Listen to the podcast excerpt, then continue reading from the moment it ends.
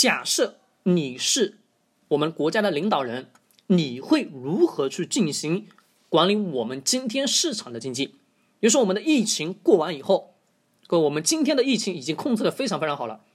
那看看国外，美国外，各位，二零二零年你们自己去看一下相关的数据，死亡人数是不是特别特别多，一直在持续不断的增加吧？对不对，各位？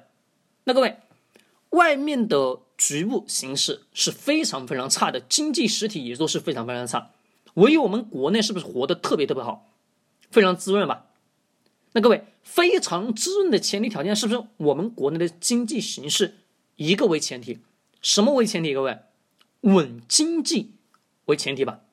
是的，既然是稳经济为前提，各位，如果你是国家领导人，你是怎么样去稳经济的？其实我们公开的数据已经告诉你了，一个稳经济为前提条件。那我既然如此，我要稳经济的，跟国外进行对比。我们过去老是一个习惯是看国外是如何如何做的，对吧？我们以及我们今天的太多太多互联网型企业，是不是都是绝大多数都是什么？从国外把模式抄回来以后，就是进行在国内市场进行发展吧？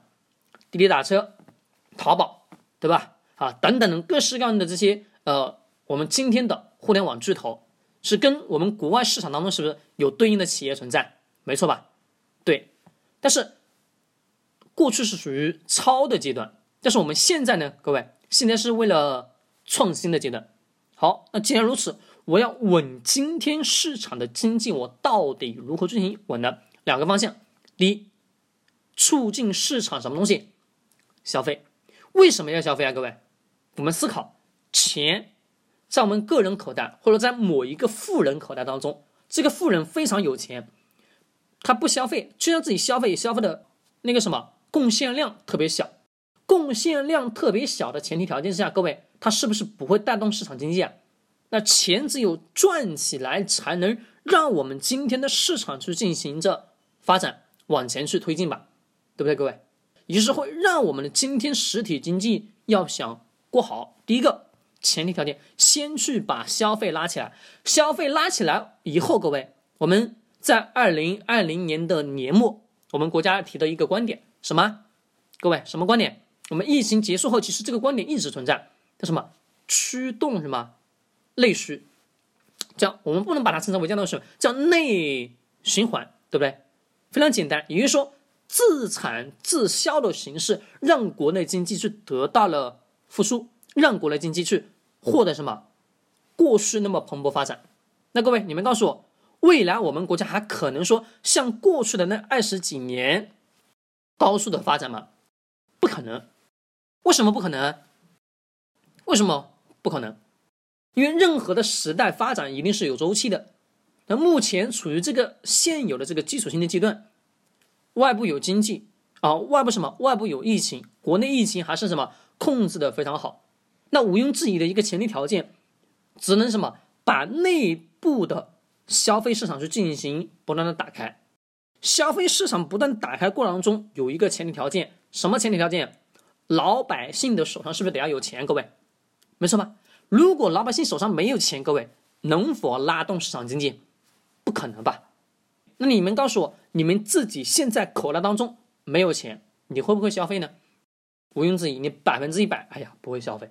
为什么呀？害怕呀，害怕今天把钱消费出去以后，哎呀，挣不到钱了，没错吧？那各位，市场经济啊，拉消费的同时，让老百姓进行消费。那与此同时过程当中，于是存在的一个问题：人民币会干嘛？